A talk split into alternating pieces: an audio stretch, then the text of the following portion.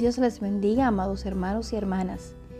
Nuestro Señor Jesucristo sea bendiciendo y añadiendo paz a cada uno de nosotros.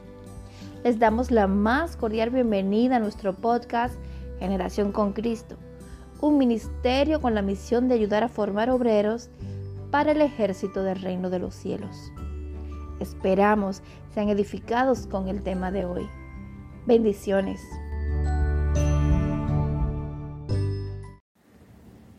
Saludos y bendiciones. Sean bienvenidos a un nuevo capítulo de este su podcast Generación con Cristo. Mi nombre es Vladimir Báez y hoy vamos a continuar el tema del reino de Dios. Vamos a seguir ampliando un poco más de esta enseñanza que es tan fundamental para todo creyente. Así que les invito a que busquen su Biblia y la tengan a mano y puedan ir confirmando la cita que podamos ir viendo, lo que vamos a ir leyendo, puedan ir confirmando que todo sea de acuerdo a la palabra de Dios. Estas enseñanzas sobre el reino de Dios, que es el gobierno de Dios en la tierra, son las que nos ayudan a vivir conforme a lo que Dios quiere. El reino de Dios, como hemos dicho anteriormente, se trata de su gobierno. Y su gobierno está escrito en su palabra de cómo Él quiere que vivamos. Una vez que somos cristianos, necesitamos conocer cómo a Dios le agrada que vivamos y cuáles fueron las cosas que Él estableció que debemos seguir, cuál es el modelo, el diseño que Él nos envió por medio de Jesús a enseñarnos a cada uno de nosotros.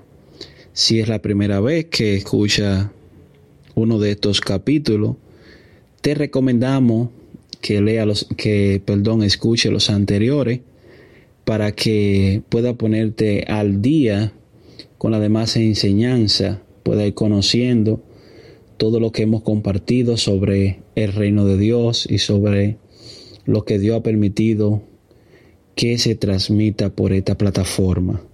Así que el título de esta enseñanza será El Sermón del Monte el Sermón del Monte, que está en Mateo capítulo 5 y que se extiende hasta el final del capítulo 7. En el capítulo anterior, nosotros vimos parte de este Sermón del Monte, donde pudimos compartir una parte de la enseñanza que Jesús dio allí de la bienaventuranza para poder ir entendiendo de qué se trata este sermón hay un momento donde Jesús, ya con sus discípulos, incluyendo a sus apóstoles, como hemos dicho anteriormente, Jesús no solamente tenía los doce apóstoles cerca de él, sino que también tenía otros discípulos. Ya ustedes han escuchado de la misión de los setenta. Si envió a setenta discípulos era porque era más de doce. De entre todos sus discípulos fue que él escogió los doce que iban a ser nombrados apóstoles. Bueno, teniendo eso claro, en este sermón, como le decía, llega un momento donde Jesús ve esta multitud que anda tras él, sus discípulos, sus apóstoles y quizá otras personas más, y él subió a un monte, a un monte.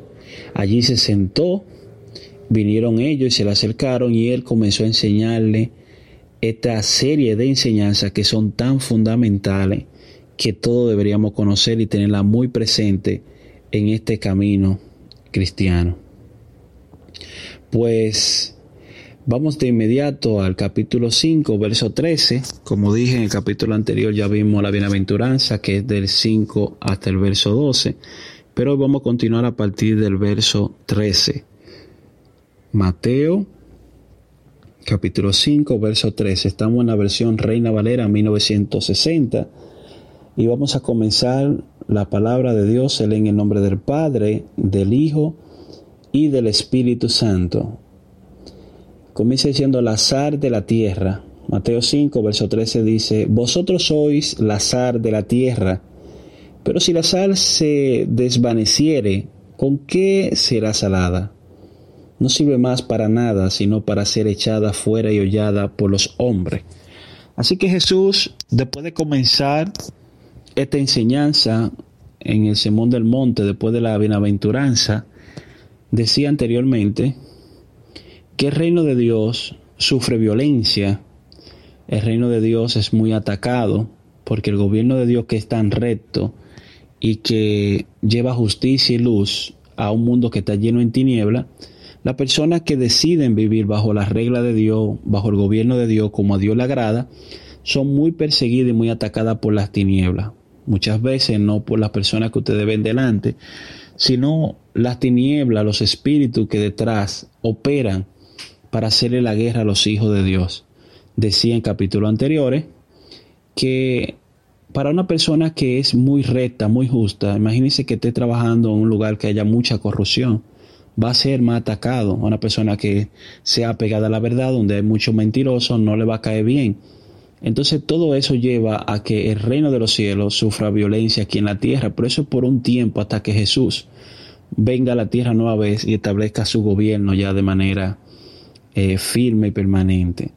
Entonces mientras estemos aquí tenemos que conocer que nosotros lo que hemos decidido estar en el gobierno de Dios, vamos a sufrir persecuciones, vamos a sufrir maltrato verbales, físico muchas veces, por hacer lo que Jesús nos enseñó. Por eso Jesús dijo, miren, yo no vine a traer paz, sino vine a traer guerra.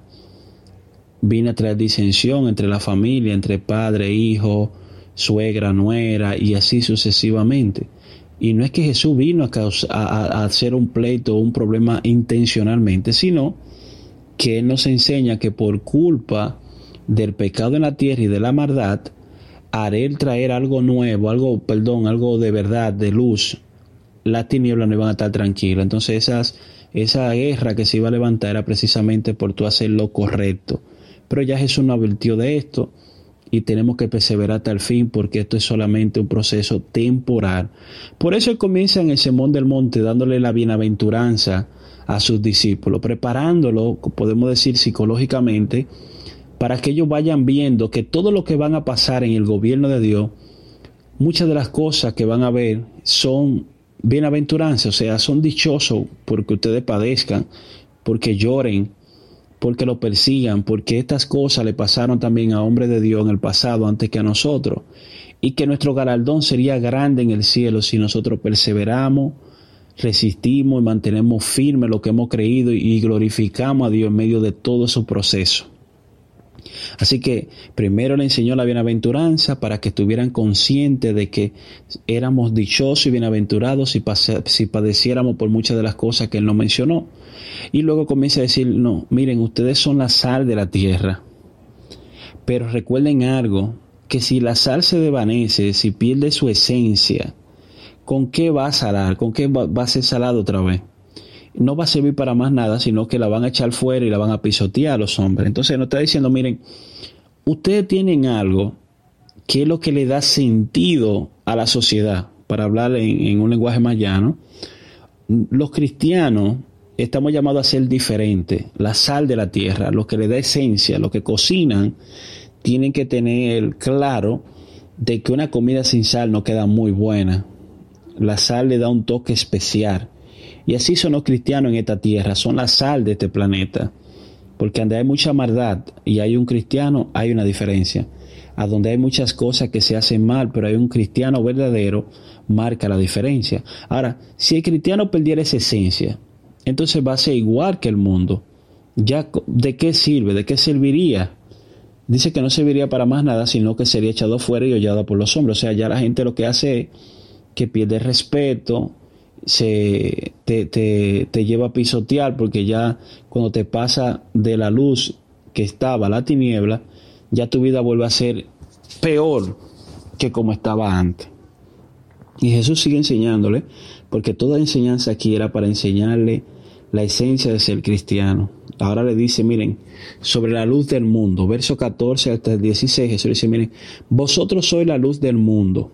Una ciudad sentada sobre un monte no se puede esconder, ni se enciende una luz y se pone debajo de un almud, sino sobre el candelero y alumbra a todos los que están en casa. Así alumbre vuestra luz delante de los hombres para que vean vuestras buenas obras y glorifiquen a vuestro Padre que está en los cielos. Ahora le dice Jesús, ustedes son la luz del mundo. Una ciudad que está sentada o que está ubicada sobre un monte no se puede esconder, dándole a entender que el testimonio la vida de un verdadero creyente, ser una persona que representa a Dios en la tierra, que vive conforme a su palabra, a su enseñanza, se convierte en luz. Somos la luz del mundo si nosotros vivimos lo que manda la palabra de Dios. Nos convertimos en luz para el mundo cuando nuestro testimonio marca la diferencia con el mundo.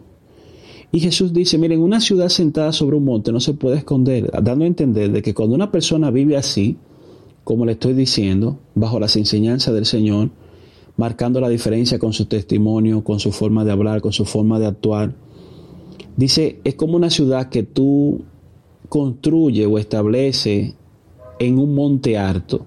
No hay forma de que se esconda porque está ubicada por encima de lo demás. Así que cuando una persona tiene esta luz de vivir en integridad, en santidad y bajo la palabra, no hay forma de que se esconda, la gente lo va a percibir donde quiera que esté, porque está por encima, es como si fuera una ciudad en un monte alto, en una montaña. Tú el que está abajo lo va a ver, mira, hay una casita ahí, pero el que está abajo difícilmente pueda ver lo que le queda debajo. Pero lo que está alto, lo que está por encima se ve a legua, como dicen las personas. Así que Jesús comienza a enseñar para que nosotros tengamos claro que vivir bajo la santidad de Dios, bajo el gobierno de Dios, nos convierte en luz. Y eso no se puede esconder, eso se ve a legua. También dice, no se enciende una luz y se pone debajo de un almú, sino sobre el candelero y alumbra a todos los que están en casa. Ahora Jesús le está diciendo en el verso 15 del capítulo 5 que una luz que se enciende, tú no la pones debajo de, de una canasta, de una mesa, de algo que, que pueda interrumpir que su luz brille, sino que la gente la pone por encima para que alumbre a todos los que están en casa. Así que, de alguna manera, Jesús está enseñando aquí que cuando comenzamos a vivir bajo ese testimonio, bajo la verdad de Dios, haciendo las cosas que Dios le agrada, eh, Dios no te va a esconder, Dios no te va a poner eh, por debajo de los que están en tu casa. Vas a tener persecución y guerra, pero esa luz que está en ti va a estar por encima para que pueda alumbrar a todos los que estén en tu casa. Es como cuando tú eres un cristiano verdadero y te tocó eh, ser el primero en tu hogar, una familia de cinco o seis personas.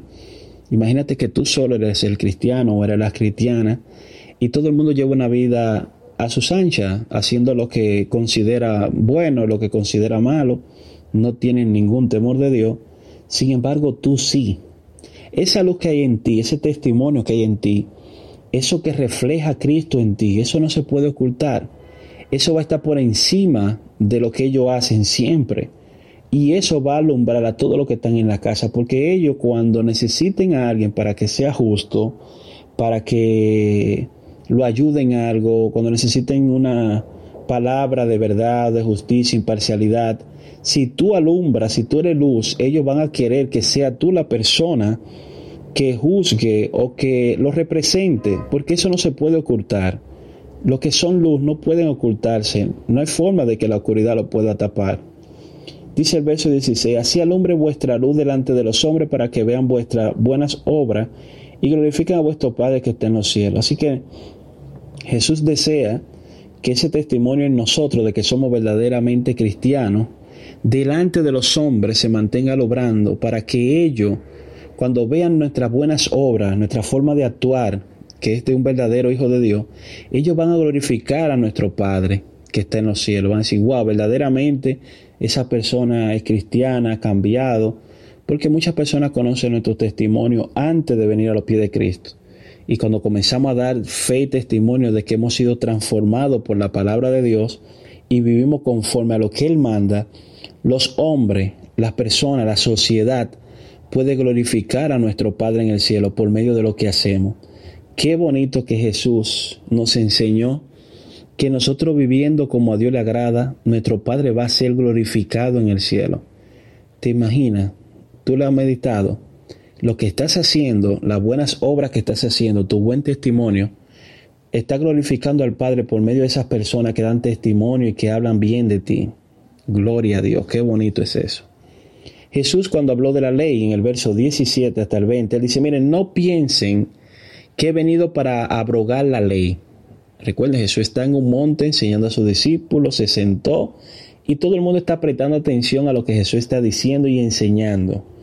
Y ahora le está diciendo, miren, sobre la ley, no piensen ustedes que yo he venido a romper, a abrogar, a quebrantar la ley o los profetas. No he venido para abrogar, sino para cumplir. Y esto lo hace como referencia porque el pueblo judío era muy apegado a la ley que Dios había establecido por medio de Moisés, también los mandamientos, los que Dios también enseñó y profetizó por medio de los profetas. Él dice, yo no he venido para romper eso, yo vine aquí para hacer cumplir ese propósito de Dios. Porque de cierto os digo que hasta que pasen el cielo y la tierra, ni una hoja, perdón, ni una jota, ni una tire de pasará de la ley, hasta que todo se haya cumplido. Ahora él está diciendo que él da certeza plena de que todo lo que está escrito en la palabra de Dios, todo lo que hay un propósito de Dios y está profetizado que tiene que cumplirse, se va a cumplir y que la tierra no puede terminar ni los cielos hasta que no se cumpla todo lo que Dios dijo. De manera que cualquiera que quebrante uno de estos mandamientos muy pequeños y así enseña a los hombres muy pequeños será llamado en el reino de los cielos. Mas cualquiera que los haga y los enseñe, este será llamado grande en el reino de los cielos. Miren, esta es una de las cosas más maravillosas que Jesús enseñó en el Sermón del Monte, porque es como una motivación Jesús dice en el verso 19 de este capítulo 5, de manera que cualquiera que quebrante uno de estos mandamientos, refiriéndose a lo que ya estaba escrito en la ley, dice, por pequeño que sea, por, por pequeño que ustedes lo consideren, si es un mandamiento de Dios, hay que cumplirlo. Y hay de aquel que lo quebrante y que también se atreva a enseñarlo a los hombres. Entonces, si lo hace, si quebranta lo que Dios dijo, porque lo considera pequeño, y también se atreva a enseñárselo a los demás, muy pequeño será llamado en el reino de los cielos, en el gobierno de Dios. Pero dice, más cualquiera, ahora viene la contraparte, que los haga, o sea, los mandamientos que Dios mandó, sean grandes, sean pequeños, sean medianos, que no tienen una clasificación, sino que todos son mandamientos de Dios. El único grande y primer mandamiento es amar a Dios sobre todas las cosas. El segundo, que es parecido, amar a tu prójimo como a ti mismo pero después lo demás todos tienen el mismo peso para Dios. Mas cualquiera que los haga, estos mandamientos, y los enseñe, este será llamado grande en el reino de los cielos. Miren qué, qué promesa más maravillosa. Dice Jesús que cualquiera que cumpla con los mandamientos que Dios mandó y que se fuese por enseñarlo a los demás, esta persona será llamada grande en el reino de los cielos. Pero ya dijo anteriormente que el que no lo haga, y también se pone a enseñar a la persona no hacerlo, como vemos hoy en día, personas que están enseñando cosas que no van alineadas a la palabra, o enseñando a la persona a ser dos veces más hijo del infierno, como hacían los fariseos. Esta persona va a ser llamada pequeña en el reino de los cielos, dijo Jesús. Porque os digo que si vuestra justicia no fuera mayor que la de los escribas y fariseos, no entraré en el reino de los cielos.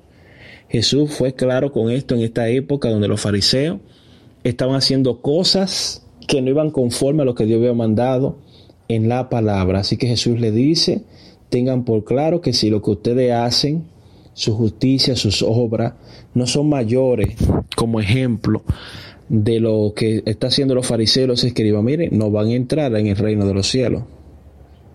Y eso nos sirve a nosotros. Tenemos que hacer las cosas diferentes a aquellas personas que la hacen mal y que no están de acuerdo ni alineados a lo que Dios manda en su palabra si queremos entrar, pertenecer al reino de Dios y tener de sus galardones. Jesús y la ira, verso 21, dice, oíste que fue dicho a los antiguos, no matarás y cualquiera que matare será culpable de juicio. Pero yo os digo que cualquiera que se enoje contra su hermano será culpable de juicio y cualquiera que diga necio a su hermano será culpable ante el concilio, y cualquiera que le diga fato quedará expuesto al infierno de fuego. Ay Dios mío, esto es terrible. Vamos a ir viendo, porque sigue hasta el 26. Por tanto, si traeré tu ofrenda al altar y allí te acuerdas de que tu hermano tiene algo contra ti, deja allí tu ofrenda delante del altar y anda, reconcílate primero con tu hermano y entonces ven y presenta tu ofrenda Ponte de acuerdo con tu adversario pronto, entre tanto que está con él en el camino. No sea que el adversario te entregue al juez y el juez al alguacil y sea echado en la cárcel. De cierto te digo que no saldrá de allí hasta que pagues el último cuadrante. Ay Dios, gloria al Padre. Jesús está diciendo aquí a todos sus discípulos y a los que están escuchándolo en el monte, dándole esta enseñanza. Ahora hablando de la ira, verso 21, dice, mire, ustedes oyeron que fue dicho por los antiguos, por las generaciones pasadas, no matará y cualquiera que matare será culpable de juicio. La ley era ojo por ojo y diente por diente. Quien mataba estaba condenado a que lo matasen también y era justo. Entonces dice, pero ahora yo le digo, presten atención porque él era el legislador que se había profetizado y un legislador puede cambiar las reglas del juego, la ley. Dice en el verso 22, pero yo os digo que cualquiera que se enoje contra su hermano será culpable de juicio. Esto debemos prestarle mucha atención porque muchas veces nosotros estamos cometiendo el error de que al no cometer un acto directamente físico, como sabemos lo que es matar, quitarle la vida a otro ser humano, muchas personas piensan que al no cometer ese acto con un arma de fuego, una, un arma blanca, un cuchillo, una espada, como se hacía o se sigue haciendo todavía en la actualidad, nosotros pensamos que aún no hemos, cometido el delito, no hemos cometido el acto, pero Jesús está enseñando aquí que hay cosas y hay intenciones que son consideradas igualmente de juicio si las hacemos, aunque no hagamos el acto físico. Jesús está diciendo, miren, si usted se enoja contra su hermano, será culpable de juicio, como si lo hubiera matado. Entonces, eh, muchas veces por desconocer estas cosas, vemos que en el pueblo de Dios, no voy a decir en el mundo, porque el mundo no conoce estas cosas, pero en el pueblo de Dios y bajo el gobierno de Dios, nosotros no podemos estar enojándonos contra nuestro hermano, porque Jesús está diciendo que quien lo hace es culpable de juicio. Y he escuchado de casos y he visto el poco caminar que tengo por este bello andar cristiano de hermanos que se llevan mal y que se enojan uno con otro, no tomando en cuenta que Jesús dice que esto es semejante a, haber cometido un, homicidio, un homicidio contra tu hermano. Entonces, es bueno tener en cuenta que enojarte contra tu hermano, el Señor dice que no es bien y que será culpable de juicio quien lo haga. Entonces no me puedo molestar nunca. Lo que te recomiendo es que si lo hace, te arrepiente y le pida perdón a tu hermano con el cual te siente enojado. Porque la Biblia, Jesús nos enseña aquí que no está bien. Pero también dice que cualquiera que diga necio a su hermano será culpable ante el concilio.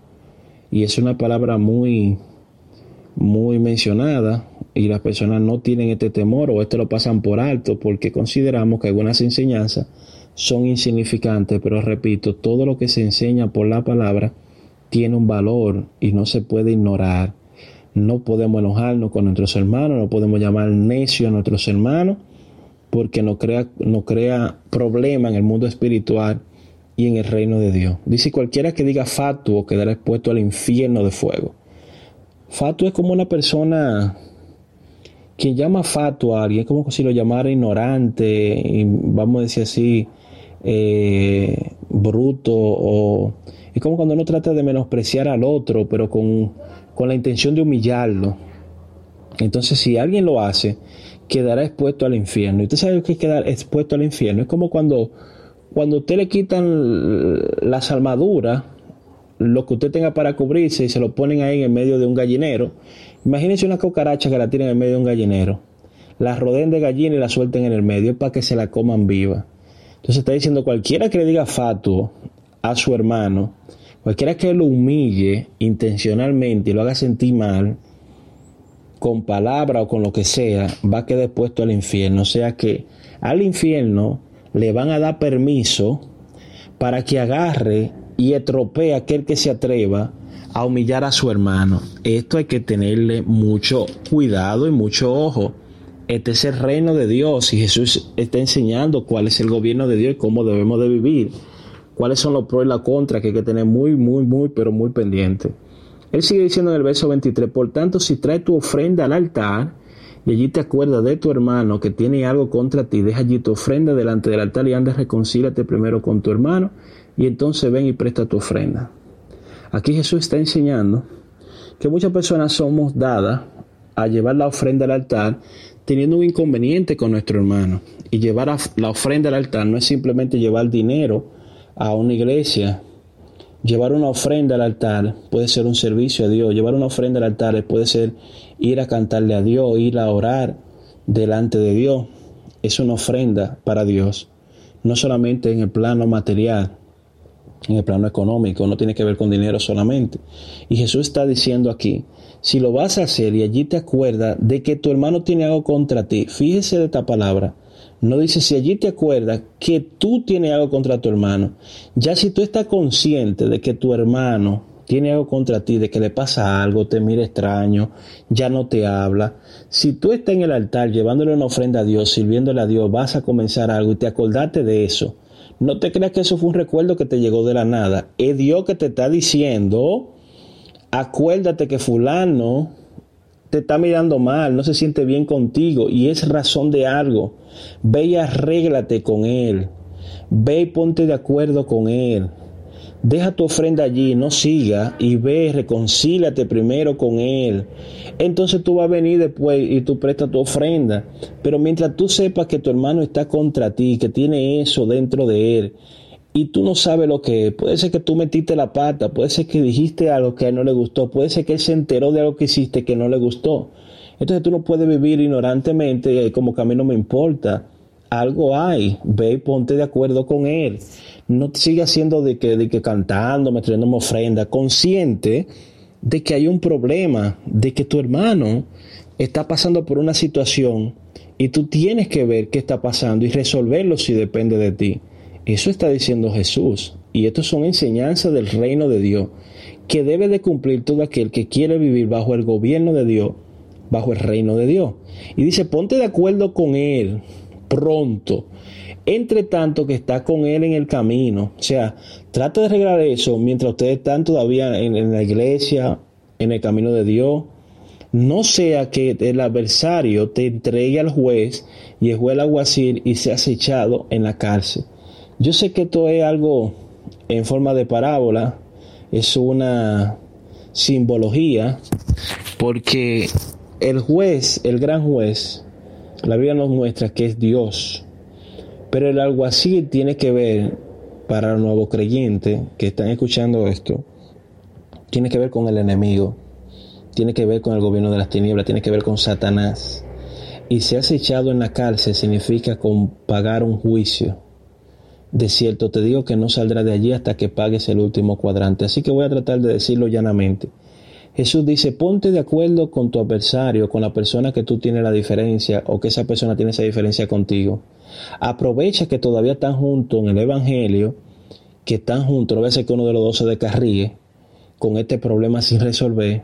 Ahora, no sea que el adversario te entregue al juez diciendo, mira, si tú le hiciste algo a alguien y tú estás consciente o inconsciente de que lo hiciste, te conviene que se arregle primero, a no ser que esa persona ore a Dios, que es el juez, y le pide justicia. Si, perdón, le pide justicia a Dios, esa persona, y en su derecho legítimo, es cierto que tú lo ofendiste, le dañaste o le hiciste algo, y tú no has querido resolverlo, no has tenido el valor ni la humildad de pedir perdón y humillarte, esa persona podría, podría orar al juez, a Dios, decirle, Padre, mira lo que me hizo fulano, y pedirle justicia. Entonces dice la palabra que te apresure, no voy a hacer que Dios lo escuche y se lo entregue al alguacil a quien te vaya a juzgar o a quien te vaya a castigar por lo que tú hiciste. Y dice allí que te van a echar a la cárcel haciendo eh, una alegoría de que te meterán en un proceso donde tú vas a pagar por lo que hiciste y que no va a salir de allí hasta que tú pagues todo conforme a lo que hayas hecho. Así que esto nos lleva a nosotros a meditar, a reflexionar de que cuando hay una actitud, hay algo con un hermano y sabemos que no era así o que algo está pasando, debemos de acercarnos y preguntar con humildad, tratar de resolver esa diferencia, porque si nosotros somos culpables de lo que está pasando y no nos arreglamos, Aquí dice que esa persona podría orar a Dios, podría pedirle al juez que le haga justicia y la vas a pagar o la vamos a pagar hasta que hasta el último cuadrante. Así que Dios nos libre y nos ayuda a entender esto. Dice también Jesús hablando del adulterio en el verso 27 hasta el verso 30. Oíste que fue dicho, no cometerás adulterio. Pero yo digo que cualquiera que mira a una mujer para codiciarla, ya adulteró con ella en su corazón. Y aquí Jesús está diciendo, miren, estaba establecido, como decía anteriormente, que el acto físico era lo que determinaba el hecho. Cometer adulterio es tener una relación íntima eh, con alguien que no es tu esposa si ya eres casado.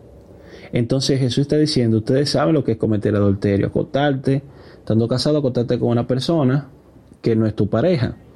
Pero ahora yo te estoy diciendo que cualquiera que la mira, haga bien, sin acotarse con ella, solamente con mirarla, cualquiera que mire a una mujer para codiciarla, ya adulteró con ella en su corazón. O sea, no es mirarla nada más, la miré, pasó por adelante, no. Es mirarla y desearla con lujuria, quitarle la ropa con los ojos, en el caso de, de un hombre a la mujer, en el caso viceversa, de una mujer casada a un hombre que no es su esposo. Él está diciendo, si tú con esa intención mira a alguien del sexo contrario que no es tu pareja, con intención de desear cosas, ya lo hiciste en tu corazón. Aunque no lo haya hecho físicamente, hacerlo de esa manera ya también te, te convierte en pecador porque lo cometiste en el corazón.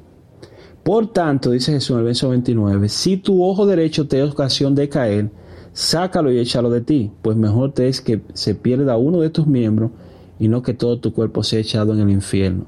Y como aquí estamos hablando de ojo, que tiene que ver con mirar, Jesús pone este ejemplo de, de sacarse un ojo y no significa que te lo saque literalmente. Porque yo pregunto, ¿cuál sería la diferencia entre lo que tú ves con el ojo derecho y el ojo izquierdo?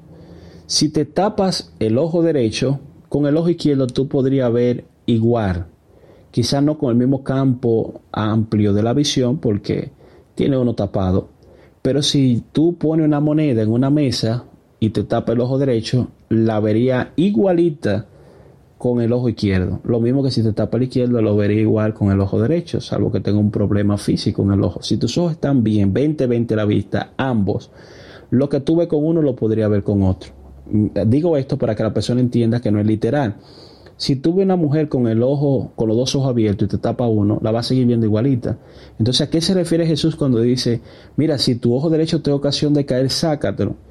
Bueno, es para que tú entiendas eh, el significado de ser el derecho precisamente. Es como hablar de, del que más uso tú le das, de, de lo que tú haces cotidianamente. Para darte un ejemplo, en nuestro país, cuando se dice esa persona es mi mano derecha, no significa que sea su mano derecha literal, sino que es una persona de confianza, una persona que está cerca, que está ahí cotidianamente. Entonces, tu ojo derecho quiere decir que lo que tú ves a diario, lo que tú más estás observando, si eso te hace ocasión de caer, ya me está entendiendo, ver series, ver televisión, ver novela, por ejemplo, o vivir viendo un vecino, una vecina, si eso te es ocasión de caer, tú sabes que te puede ir de boca y te puede rebalar. Sácalo no significa arráncate los ojos, te está diciendo corta eso, aléjate de eso, desecha eso de ti. Porque te es mejor, te es mejor que tú pierdas de ver Netflix, pierdas de ver serie, pierdas de ver novela, pierdas de ver a esa amiga o ese amiguito a cada rato. Es mejor que tú pierdas eso a que tú te pierda en el infierno, a que tú pierdas tu salvación por estar en esas cosas. No sé si me, di a entender, pero por ahí es que va. Dice el verso 30, y si tu mano derecha te es ocasión de caer, córtala y échala de ti, pues mejor te es que se pierda uno de tus miembros y no que todo tu cuerpo se eche al infierno. Lo mismo aquí. Jesús no se refiere a que te corte la mano derecha, si fuera el caso de robar, porque tú seguirías robando con la izquierda si eres de lo que tiene todavía esa cadena de robo. Estoy poniendo un ejemplo, no estoy diciendo que seas ladrón literalmente, sino haciendo, eh, hablando desde un punto de vista de tercero. Si una persona tiene problemas de tomar lo ajeno, si lo hace con la derecha, también lo haría con la izquierda. Entonces Jesús no está hablando literal, sino, vuelvo y repito, las cosas que se hacen cotidianamente. Si te causan problemas, córtala, córtala. Tu mano derecha puede ser una persona de confianza, como decía ahorita. Si esa mano derecha tuya te quiere llevar a hacer cosas que ya no son de las que le agradan a Dios, corta esa relación, aléjate antes de que sea tarde y que esa persona haga que pierda la salvación. Ustedes saben que nosotros tendemos a tener amistades, nos socializamos, tenemos amigos, amigas, primos, familiares, gente que siempre ha estado ahí quizás desde nuestra niñez, pero ya si no están en el mismo camino que nosotros, si no están bajo el gobierno de Dios, su intención, su foco, la forma de ver el mundo no va a ser igual a la de nosotros. Lo que ellos consideran que no es nada, es probable que sea pecado por lo que Dios dice en su palabra. Así que si esa persona te da ocasión de caer, lamentablemente por tu salvación es recomendable que te aleje, que te separe de esa relación. Ya no puedes seguir en ese yugo desigual porque te va a ser ocasión de caer y podrías perder tu salvación. Es mejor cortar eso a que te pierda. Eso es lo que enseña Jesús en el gobierno de Dios. También cuando habló del divorcio en el verso 31 y 32 dijo, también fue dicho, Cualquiera que repudia a su mujer, dele carta de divorcio. Pero yo digo que el que repudia a su mujer, a no ser por causa de fornicación, hace que ella adultere y el que se casa con la repudiada comete adulterio. Este es un tema muy debatido en las iglesias. Pero voy a tratar de, de enseñar lo que yo he aprendido. Jesús dice en esta enseñanza que le está enseñando a estos discípulos en el monte. Eh, ustedes saben que fue dicho que cualquiera que repudia a su mujer, dele carta de divorcio. Cualquiera que ya no quiera a su mujer, que la odie que tenga un sentimiento no, no como el que comenzó, puede dar una carta de divorcio. Eso estaba establecido en la antigüedad, eh, se permitía. Ahora dice Jesús, pero yo le digo que el que repudia a su mujer, el que la deja, el que la abandona, el que se separa de ella, a no ser por causa de fornicación, hace que ella adultere y el que se casa con la repudiada comete adulterio. ¿Qué pasa aquí? Jesús está diciendo que el que repudia a su mujer está mal. Ahora, ¿hay una causa por la cual podría el hombre separarse de la mujer? Sí, la fornicación. Pero dice que si esa no es la causa por la cual un hombre se divorcia de una mujer, hace que ella adultere y el que se casa con la repudiada comete adulterio. Aquí está diciendo él, hay personas que se separan eh, bajo los parámetros del mundo, de la sociedad, se casan por un juez civil, hacen un papel que lo declara marido y mujer, y ese mismo papel, las leyes le permiten que se separen si se ponen de acuerdo, hasta no de acuerdo, se separan como quieran. Entonces, ante la sociedad, si una persona se divorcia, puede casarse con otra, en muchos sitios se hacen estas cosas, pero dice Jesús, tú te podrás separar en la tierra, pero en el cielo tú sigues casado. Así que una mujer, aunque esté divorciada, que no haya sido por causa de fornicación, si se casa con otro, si se junta con otro, está cometiendo adulterio, aunque tenga el papel de divorciada. Ahora, significa que si se separó por fornicación, que la traicionaron, puede casarse otra vez. Más adelante le voy a hablar de eso porque Jesús dijo que lo que unió el hombre no lo, lo que unió Dios no lo separa el hombre y que en el principio no existía eso de divorcio, dando a entender que el hombre que toma la decisión o la mujer de casarse es un voto que se hace con Dios y lo primero que usted le dice a Dios es que es hasta que la muerte lo separe, eso es un pacto que usted hace. Y si eso es hasta que la muerte lo separe, no hay cláusula que diga, hay otra cosa que me pueda separar. Usted dijo que hasta que la muerte lo separe. Esa es la formación que tengo, porque hay otras creencias que lo ven de otro punto de vista y estoy compartiendo lo que por gracia, hoy repito, yo he aprendido. Los matrimonios para Dios tienen un pacto y es permanente, fijo para siempre. Y la única condición donde eso se rompe es si hay eh, luto, si uno de los dos muere. De lo contrario, siguen casados en el cielo aunque se separen en la tierra. Eso es lo que dice la palabra. Luego hablaré más de ese tema. Jesús y los juramentos. Mateo 5, verso 33 hasta el 37. Dice, además habéis oído que fue dicho a los antiguos, no perjurarás y no cumplirá el Señor tu juramento. Esto hay que tener mucha cuenta porque las personas a veces son muy dadas a decir cosas y a prometer cosas que luego no pueden cumplir. Y los antiguos siempre decían, mira, mejor no digas nada si no lo vas a cumplir. Dice Jesús, pero yo digo, miren, no juren de ninguna manera, no hagan ese compromiso, ni juren, ni por el cielo porque es el trono de Dios, ni por la tierra porque es el estrado de sus pies, ni por Jerusalén porque es la ciudad del gran rey. Ni por tu cabeza jurará porque no puede ser blanco o negro un solo cabello. Pero sea vuestro hablar sí, sí, no, no, porque lo que es más de esto del mal procede. Ahora Jesús dijo, miren, mejor no juren por nada. Di que por el cielo, por el, porque eso es el trono de Dios, eso no es suyo. Ni por la tierra, porque eso también es el estrado de los pies de Dios, ni por Jerusalén, porque esa es la ciudad del gran rey ni por tu cabeza siquiera tú puedes jurar, porque es que tú no puedes hacer que tu cabeza, los cabellos se pongan blanco y negro a tu disposición, porque tú no controlas nada de eso, todo eso le pertenece a Dios, Dios es el único que puede hacer esas cosas. Así que cuando tú vayas a hablar, que tú digas sí, que sea responsable tu palabra, no tengas que tú estás jurando de que para que te crean, sino que cuando tú digas sí, sea sí, cuando tú digas no, que sea no, pero que sea tú fiel a tu palabra, para que no tengas que jurar porque lo que más de esto, cuando tú te pones a jurar y a estar dando explicaciones, entonces eso viene de mal, de procede de algún mal. Y Jesús está enseñando esto. Y para terminar, el amor hacia los enemigos, ya en el próximo capítulo vamos a seguir ampliando del capítulo 6 en adelante, pero terminando el capítulo 5, verso 38 al 48, dice, oíste que fue dicho ojo por ojo y diente por diente. Esa era la ley contra los enemigos. Ahora Jesús va a enseñarle amor sobre los enemigos cómo se vive en este reino de Dios, cómo se ven las cosas. Ustedes han escuchado esto de que ojo por ojo y diente por diente, ¿verdad? Pero yo le digo, no resistan al que es malo. Ante a cualquiera que te hiere a la mejilla derecha, vuélvele también la otra. Esta frase es muy dicha y muy mal interpretada a veces, porque la persona cree que como cristiana se están hablando, o como siervo de Dios, de que te den una galleta, una bofetada, como dicen en algunos otros lugares, y que entonces tú pongas al otro lado para que te dé la otra. Pero en realidad lo que está diciendo de una manera simbólica es que si alguien te hiere, si alguien te causa un daño, si alguien te ofende, si alguien te humilla, si alguien te, te engaña, si alguien te causa algún dolor, no le devuelva con la misma moneda. Si te pide un favor, pone el otro lado, muéstrale tu lado amable, sigue siendo humilde, sigue ayudando a esa persona sin importar que te haya causado un daño. Ahora las cosas son diferentes, dice Jesús. Si usted quiere estar bajo el gobierno de Dios, tiene que hacerlo a la manera de Dios. Y Dios dice, si alguien te hace daño, si alguien te engañó, no le pague con la misma cara ni con el mismo lado. Dale el otro lado Dale el lado bueno, dale el lado de humildad, porque así es como Dios hace con nosotros.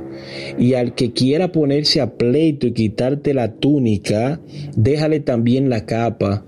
Y a cualquiera que te obliga a llevar carga por una milla, ve con él dos. Ahora está diciendo, mira, cualquiera que quiera ponerte a pleito, quitarte la túnica, quitarte lo que es tuyo, muchas veces vas a tener que perder. Déjaselo porque hay personas que a veces pierden la, compostura, la comunión con Dios por tontería. Y Él te está diciendo, déjaselo, yo me encargo de lo demás. Dios es el que hace justicia, no tú. Si alguien te obliga a llevar carga por una milla, ve con el dos. O sea, si alguien te pide un favor y que sea muy pesado, en vez de tú decirle que no, mira, hazlo hasta más lejos si quieres.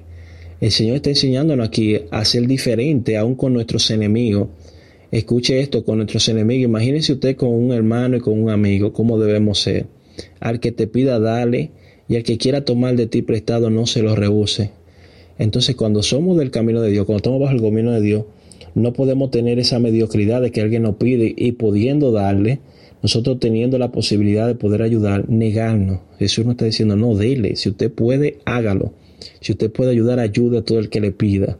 Y a que quiera tomar prestado de ti, no se lo rehúse. Si alguien se te acerca a pedirte prestado porque tiene esa necesidad y tú lo sabes, no piense en lo que vas a perder ni quién te lo va a pagar. Dice Jesús que le preste, no se lo rehúse. Eso es el gobierno de Dios en la tierra. Oíste que fue dicho, amará a tu prójimo y aborrecerá a tus enemigos. Eso era permitido antes. Que tú amaras al que estuviera contigo y que tú odiaras al que, al que no estuviera contigo. Pero yo les digo, amad a vuestros enemigos, bendecid a los que os maldicen, haced bien a los que aborrecen, llorad por los que ultrajan y os persiguen.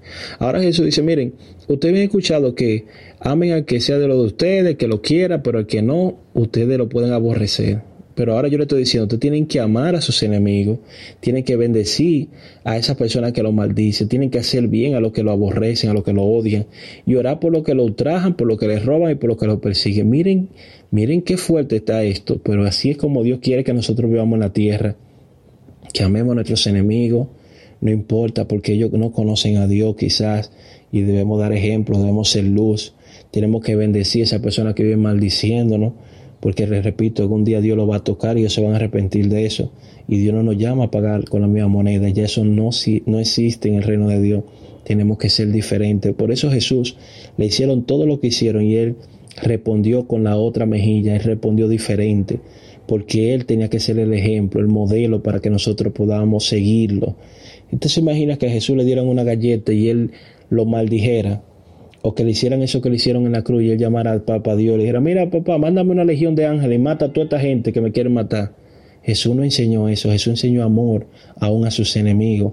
Y por eso él hasta oró por ellos, Padre, perdónalo porque no saben lo que hacen cuando estaba en la cruz. Porque ese es el ejemplo y ese es el modelo. Tenemos que amar a nuestros enemigos, tenemos que bendecir a los que nos maldicen y tenemos que hacerle bien a los que nos aborrecen, a los que no quieren saber de nosotros. Alguien no quiere saber de nosotros, usted muéstrale su mejor cara, su mejor sonrisa, te duele, tráncate en el silencio y órale a Dios, dile, papá, me duele lo que me están haciendo, pero si tengo que hacerlo por ti, ayúdame, dame la fuerza para no, no fallarte y no responder como yo quisiera muchas veces. Regálale cosas a esa persona que te trata mal, que te mira mal, para que tu corazón no se dañe, porque Dios cuida mucho el corazón y quiere que nuestro corazón aprenda a perdonar y a ser bueno y puro como era el de Jesús y como es el de Jesús. Tenemos que orar por los que nos ultrajan y nos persiguen. Y muchas veces es difícil orar por las personas que nos están haciendo daño, que nos están haciendo la guerra, pero Jesús mandó a que lo hagamos. Para que seamos hijos de vuestro Padre que está en los cielos, que hace salir su sol sobre malos y buenos y que hace llover sobre justos e injustos. Esto nos va a dar una definición clara, una identidad de que somos hijos de Dios. Si hacemos la cosa bien a quien quizá no la merece, si tratamos bien a quien quizá no se lo ha ganado, si le respondemos con bien a quien no ha respondido con mal, eso nos da una identidad de ser hijo de Dios, porque miren lo que hace Dios. Dios hace salir su sol para justo e injusto hace salir su sol para malos y buenos y hace llover para justos e injustos. ¿Qué está diciendo esto? ¿Tú te imaginas que Dios más hiciera salir el sol para las personas que están con Él? ¿Qué pasaría con los demás? Se mueren. Eso lo haría un Dios como. Ah, pero tú eres obligado que hay que quererte, si no, entonces tú no, no sacas el sol para nosotros. Mira lo que hace Dios, que manda la lluvia para todo, bueno y malo. Entonces, ese es Dios. Dios, su esencia es ser bueno. No importa si usted sea como sea. Yo, Dios tiene que ser así porque Dios es así. Y nosotros que somos sus hijos tenemos que comportarnos igual. Sin importar que sea malo, debemos mostrar la mejor cara de nosotros como cristianos. Porque si amáis, dice el verso 46, a los que os aman, ¿qué recompensa tendréis? ¿No hacen también lo mismo los publicanos? Y si saludáis a vuestros hermanos solamente, ¿qué hacéis de más? ¿No hacen también así los gentiles? Sé pues vosotros perfectos como vuestro Padre que está en los cielos perfecto. Ahora dice, para terminar, si nosotros nos enfocamos en amar a los que nos aman, dígame qué tiene eso de especial. Porque eso es fácil, amar a quien te ama. Hay que hacerlo también con el que no te ama. Porque eso lo hace cualquiera, amar a uno que lo ame. Y dice, si tú saludas a tu hermano, imagínate tú que solamente tienes ese amor para tus hermanos de la iglesia y de, o de sangre. Ay, mi hermano, cuánto te extrañé, cuánto esto. Y lo ve en la calle y lo saluda, pero a las demás personas que no son nada tuyo, tú no lo saludas. Dime, ¿qué tiene eso de demás? ¿Qué, qué, qué diferencia tiene eso con la gente del mundo que hace lo mismo? Nosotros estamos llamados a ser diferentes y tenemos que a todo el mundo saludar y a todo el mundo amar, sin importar que sean del camino o no todavía y nos manda que seamos perfectos como nuestro Padre que está en los cielos es perfecto. Y aquí la palabra perfecto significa ser maduro, ser persona íntegra, ser persona cabales. Tenemos que madurar como cristianos y aprender esto. Esto es el reino de Dios. Cada una de estas enseñanzas nos enseñan cómo vivir bajo el gobierno de Dios en la tierra. Esto no es para vivirlo en el cielo, es aquí en la tierra. Amar los enemigos, no jurar, ser luz, ser sal de la tierra ustedes vieron cada una de estas enseñanzas que Jesús le estaba enseñando. Esto es para vivirlo en la tierra. Todos los días de nuestra vida, mientras estemos aquí, tenemos que vivir así. Esto es vivir bajo el reino de Dios, bajo el gobierno de Dios. Por eso el capítulo anterior se llamaba Bienvenido al reino, porque estamos entrando al gobierno de Dios. Estas son las enseñanzas que Jesús nos enseñó para vivir bajo el gobierno de Dios. Tenemos que poner esto en práctica, aprendérnoslo, vivirlo que nada nos saque de esto, ponerlo en práctica. Así que nos vemos en la próxima. Dios lo bendiga a todos. Que la paz de Dios sea con cada uno y que Dios grabe en su corazón cada una de estas palabras, que puedan meditar en ella y puedan estudiar la palabra cada día. Bendiciones, shalom, shalom a todos. Nos vemos en la próxima.